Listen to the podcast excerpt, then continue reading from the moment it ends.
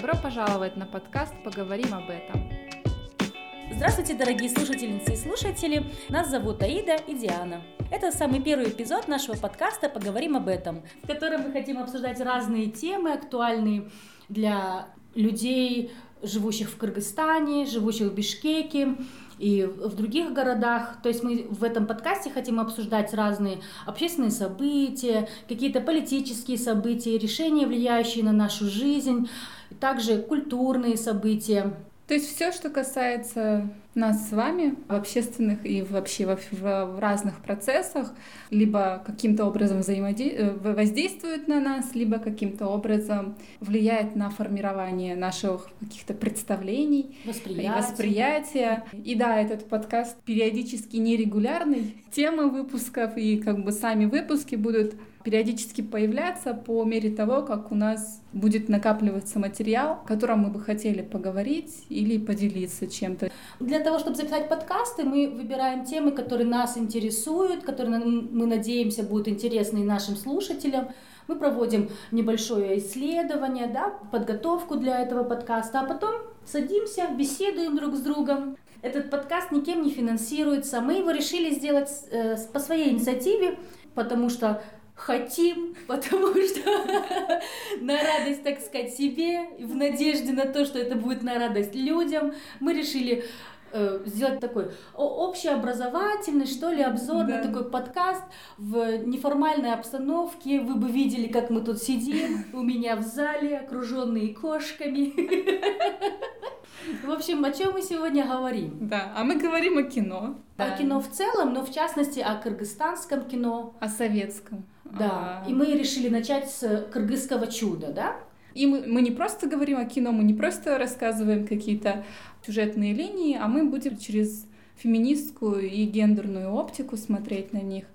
А, то есть нам интересно посмотреть на то, как формируются женские образы и как либо они и транслируются и как эм, мужские образы. Угу. и как мы их считываем? Единого списка или единого понятия э, кыргызского чуда нет? Единого списка фильмов в смысле да? Вот например да. я в Википедии посмотрела там вот указывается 10 фильмов да? Диана в каких-то других источниках посмотрела там то есть мы меняются да фильмы? да. ага да там вот не все одни и те же. Некоторые говорят что это период 60-х 70-х годов но я, например, вот посмотрела фильм 80-х годов, который также вот некоторые да, кинокритики относят к кыргызскому чуду. То есть, ну да, на самом деле это и, и не важно, если у него какая-то четкая граница начала и четкая граница конца, но важно в том, что этот период в истории кино рассматривается как что-то очень ценное в искусстве и как что-то, что, на что постоянно происходят отсылки. Те фильмы, которые мы просмотрели, Четыре из них было снято по сценариям, либо по произведениям Айтматова. Он являлся вот таким вот основным мифотворцем угу. и производителем образов, которые создавались в 60-е и 70-е годы. Да. Так как я все равно была э, как бы стремилась э, найти научный анализ этих фильмов. Я вот нашла такую замечательную диссертацию Гульнары Абикеевой. Она в 2010 году защитила эту диссертацию во ВГИКе, и тема была «Образ семьи в кинематографе Центральной Азии в контексте формирования культурной идентичности в регионе». Она, она больше всего говорит про нациостроительство и так далее, и она говорит не только о кыргызстанском кино, да, но вообще о нашем регионе центральноазиатском, но она очень метко вообще э, подметила такие вещи, что, например, а, в нашем центральноазиатском кино образы женщин делятся на две категории. Это либо роль прекрасной возлюбленной, а, молодые, это молодые э, девушки или женщины, или уже не мол, это вторая категория, да, это уже не молодые женщины, которые выполняют в семье функцию бабушек, которые в основном являются символами родины, национальной идентичности и единения семьи. То есть, э, когда я начала уже смотреть эти фильмы, и потом мы с Дианой при подготовке к подкасту обсуждали, мы на самом деле заметили, да, что у нас mm-hmm. вот в фильмах именно так оно и есть. Вот настолько узкий подход. Вот говорят же трехмерные персонажи, да, например, то есть сложные персонажи, mm-hmm. да, какие-то. Вот у нас это однозначно только подпадает под две категории. Это либо вот прекрасные возлюбленные, музы, да, либо уже это женщины более зрелого возраста, которые либо олицетворяют отца, либо олицетворяет родину, либо олицетворяет такую сильную женщину, там, строительницу коммунизма, да, например. Ну, то есть, да, фильмы. даже если и происходит так, что, например, образ молодой девушки показывается более неоднозначным, угу. а в любом случае, как бы, вариации того, какие они могут быть, да, там, а, сами персонажи женские, их очень мало, они очень все равно сосредоточены. Мужские тоже, на самом деле, тоже, да, да, они тоже очень такие, ну, их, их немного, потому что чаще всего это, это какие-то пропагандистские фильмы, да? Ну, вообще, как бы, если еще немножко вернуться к кыргызскому чуду и добавить про контекст, период, в который эти фильмы создавались и производились, то, как мы уже обозначили, это были 60-е, 70-е годы, и это период так называемой оттепели, да, хрущевской. Это тоже как бы имеет определенное влияние на производство этих фильмов. Я вот хочу обратить на два аспекта, да, вот в рамках этого э, контекста, о том, что именно оттепель, да, помогла или позволила тому, что вообще в искусстве и в кинематографе начали расширяться темы, с которыми работают э, сами там художники, режиссеры. То есть появляется элемент того, что они начали добавлять некоторые так называемые локальные особенности. То есть это а. некоторое обращение к традициям, в том числе, которые характерны для этого региона. А, то есть до этого фильмы были более о о советском в целом, да, да, да а то есть они появляется а, такой типа национальный да, колорит. Да. То есть да? теперь они становятся советскими mm-hmm. и плюс могут совмещать в себе вот эти вот национальные особенности, mm-hmm. да? да, то есть отражать некоторую национальную картину мира, как mm-hmm. тогда это обозначалось, и а, осмыслять, да, свою историю, свою мифологию, свои традиции, свой быт. Именно вот с вот этим то в том числе связано то, что начинают появляться некоторые такие, в том числе ориенталистские да, элементы в кино. Еще один аспект, который стоит отметить, что касается от, оттепели и как это связано с кино, это э, то, что в период э, в 60-х, 70-х также начинает трансформироваться политика в отношении репрезентации и положения женщины. Да? То есть если в период там, 20-х годов были определенные сломы в представлениях, так называемая эмансипация, да, происходила женщины. В 40-е годы, в начале 50-х происходит в связи там, а, с войной а, женщины начинают включаться в производство, становятся а, работницами, и как бы за ними фиксируется такая вот общественная позиция.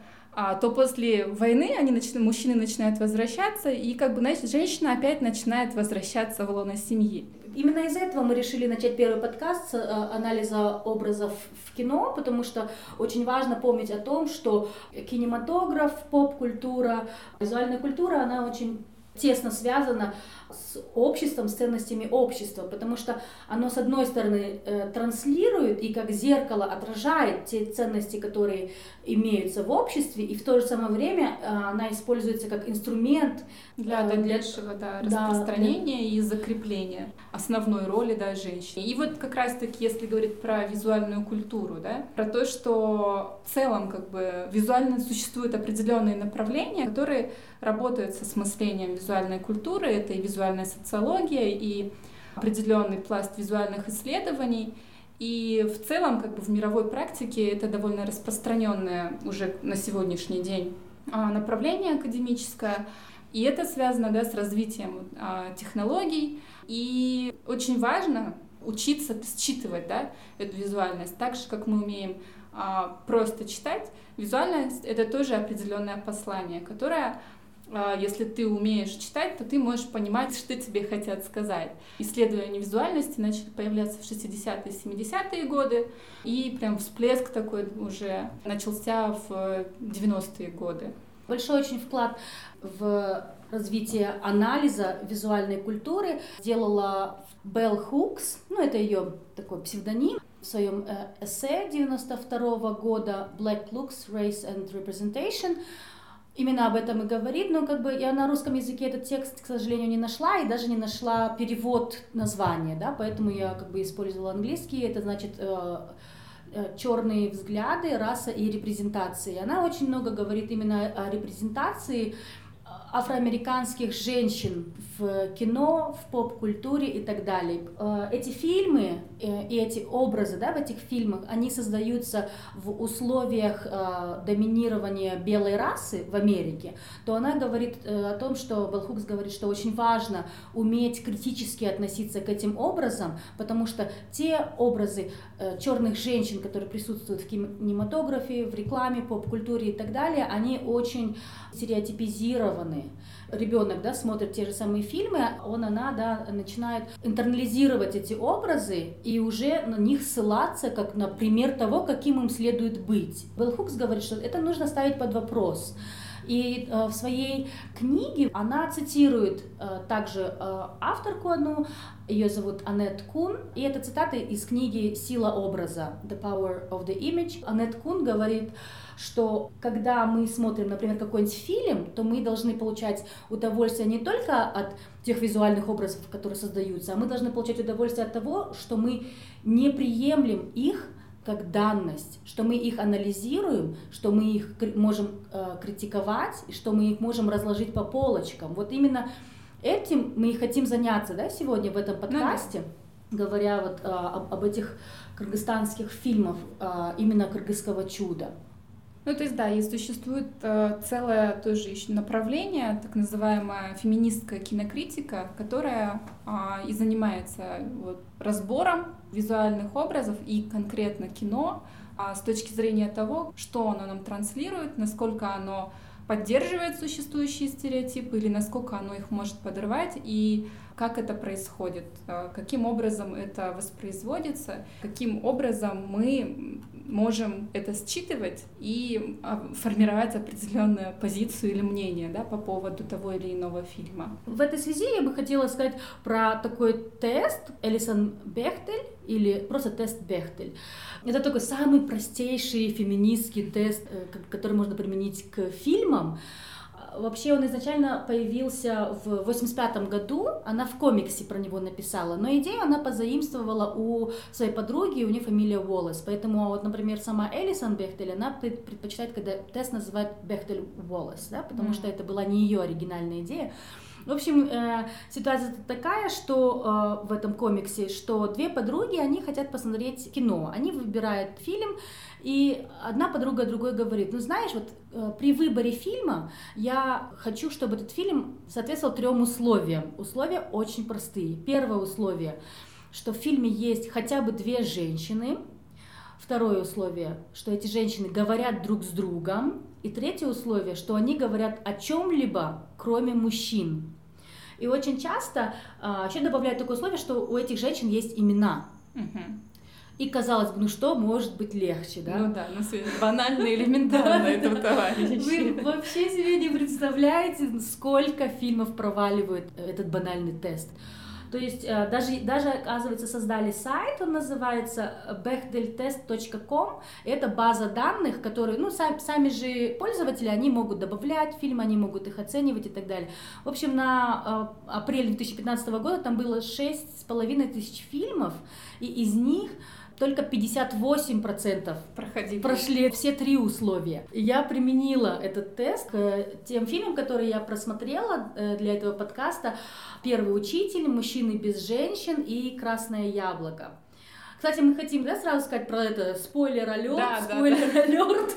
И мы будем говорить о сюжетах, да, этих фильмов. И если вы не любите спойлеры и хотите посмотреть эти фильмы, то лучше сначала посмотрите фильмы, а потом послушайте наш подкаст. Да, да. Ну а да. а если вы наоборот предпочитаете, например, сейчас это послушать и потом уже через определенные линзы, про которые мы упомянули, посмотреть на эти фильмы, то это тоже вариант, вопрос ваших да, предпочтений. Да, ваше предпочтение. В общем, я посмотрела вот эти фильмы «Первый учитель мужчины без женщин» и «Красное яблоко», и получается, что они проваливают этот тест. Например, вот «Первый учитель» и «Мужчинах без женщин» есть две женщины, которые говорят друг с другом, но э, в первом учителе, то есть это, это Алтына и ее тетя, но они говорят э, о, о мужчине, да, то есть они говорят о том, чтобы Алтынай вышла замуж за Бая. А в фильме «Мужчины без женщин» тоже есть две женщины, у которых есть э, имена, они говорят друг с другом это жена и любовница одного из персонажей. И разговор, он даже не происходит в реале, он происходит в его воображении, и они говорят о нем. Мол, что ты позарилась, мол, на моего мужика, там, и в общем они вот так вот разговаривают, больше такой комичный момент в этом фильме, но как бы вообще-то в реале они даже не разговаривают. А в фильме «Красное яблоко» вообще два условия проваливается, то есть там есть две женщины с именами, но они не говорят друг с другом. Мало того, там даже есть такой момент, когда главный герой препятствует разговору между двумя женщинами, потому что две женщины, на самом деле, это даже не женщина, это женщина и девочка, это мама с дочкой, и мама звонит э, домой и хочет поговорить со своей дочкой, а он не передает трубку, mm-hmm. то есть там вообще нужно минус очко дать, да, вот, так что, ну, казалось бы, да, банальный такой тест, но даже, к сожалению, в фильме даже его не прошли. Ну, то есть, да, те фильмы, которые э, Аида, ты посмотрела, они проходят. Ну, и я посмотрела Джамилю, посмотрела «Материнское поле» и «Поклонись огню». Ну, вот два из, из них проходят. Угу. А, Прям все три условия? Два проходят все три, и а, один, по-моему, проходит только одно условие. А-а-а. То есть там просто есть две женщины, но они не разговаривают друг с другом? Да, да. Ого. Да, понятно. Ну, вообще, да, как-то так интересно получилось, что те фильмы, мы как бы так не договаривались, да, да? да? но те фильмы, которые я посмотрела, для меня, как для феминистки, мне прям больно было на них смотреть, потому что там в них женщины, они такие объективированные, и они так настолько пассивную роль играют. А вот у тебя более, да, более такие проактивные роли играют. более сложные образы. То есть, mm-hmm. с одной стороны, они также попадают под различные стереотипы гендерные, да, а с другой стороны, они все-таки в какой-то момент в том или ином да, соотношении у них есть вот этот вот активный и такой эмансипирующий момент. Mm-hmm. Я сейчас хочу поговорить про такое понятие, как мужской взгляд, mm-hmm. который используется феминистскими кинокритиками и э, вообще именно термин «мужской взгляд» вела э, Лора Малви в 1975 году в своем эссе «Визуальное удовольствие и нарративный кинематограф». И она говорит о том, что э, вообще мужской взгляд, он присутствует на, на всех этапах производства кино, да, то есть за камерой чаще всего, да, находятся мужчины, операторы, там, режиссеры, сценаристы и так далее. А, и они прибегают сами к именно такому мужскому взгляду. То есть то, как они рисуют женщин да, в своих фильмах, это взгляд э, гетеросексуального мужчины. И персонажи в кино, они также смотрят на женщин тоже мужским взглядом и зрители, то есть мы, как потребители уже этого кино, мы тоже вынуждены смотреть на них мужским взглядом, потому что на предыдущих двух этапах, да, также использовался этот мужской взгляд, да, при производстве этого кино.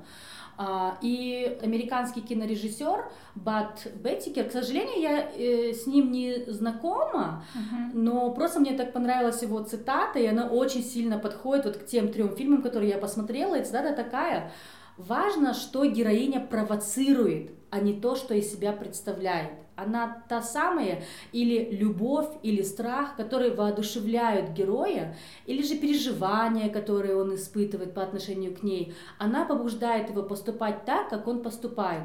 Сама по себе женщина не имеет никакого значения. Какой ужас. Да, и ты знаешь, я вот... В смысле, Окей. Да, я прочитала эту цитату, я ее применила к тем фильмам, которые я просмотрела, и она ложится просто идеально. Потому что в фильме, да, скажем, «Первый учитель», сюжет фильма, да, такой, что красноармеец, молодой парень Дюшен, его от, отсылают в далекий Аил э, в Кыргызстане, ну, в то, в то время в советской Киргизии, в 1923 году это происходит, и он там должен, в общем, открыть школу, быть учителем, учить местных деток. И среди этих детей там еще есть девочка Алтына, ей лет 15, наверное. Она сирота.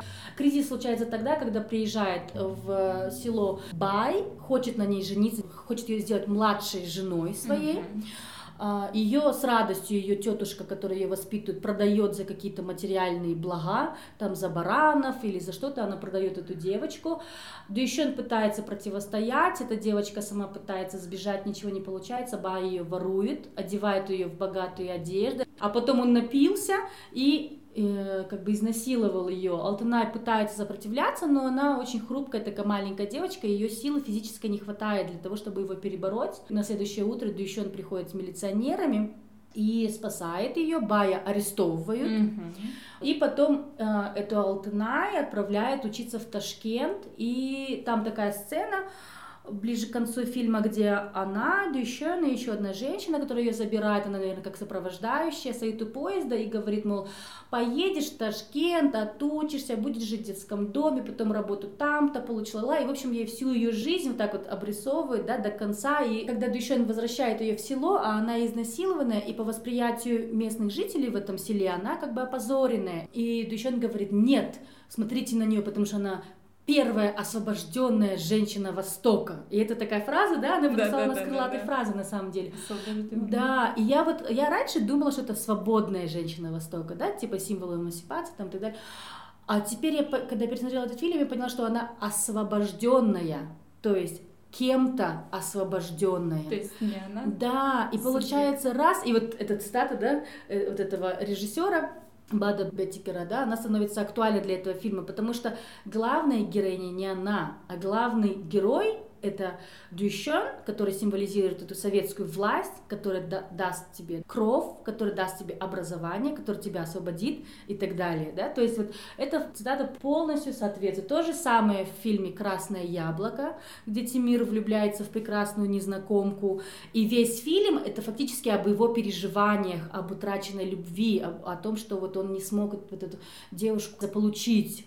И то же самое в «Мужчины без женщин», потому что там вот тоже главный герой, он любит свою жену, и весь фильм это его переживания, воспоминания, какие-то флешбеки и так далее. То есть во всех моих фильмах mm-hmm. женщины вообще, они вот они на самом деле являются фоном, они являются фактором. Mm-hmm они являются тем, за что борются, да, например, mm-hmm. или объектом любви, страсти, там, ненависти или чем-то, но сами они никаких решений не принимают. Вот в моих фильмах вообще грустная ситуация случилась, должна признаться.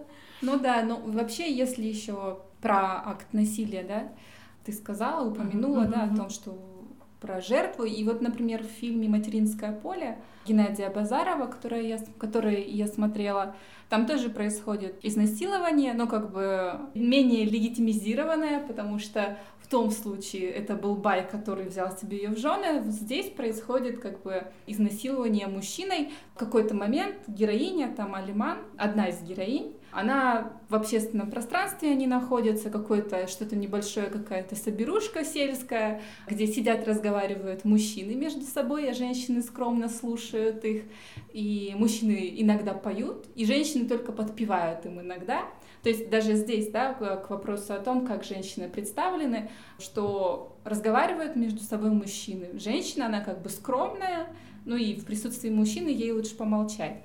И в какой-то момент она начинает просто встречается взглядом с мужчиной, несколько заигрывает с ним и выходит. Из помещения он начинает за ней следовать. Когда они уже остаются на, наедине, она ему говорит, не подходи. Но как бы здесь уже ничего не работает, ее слова не работают, он а, продолжает себя вести агрессивно, происходит изнасилование, и впоследствии, да, главной героиня Тулгунай, то есть, получается, девушка, которая была изнасилована, это а Алиман, она ее сноха, а, а сыновья ушли на фронт.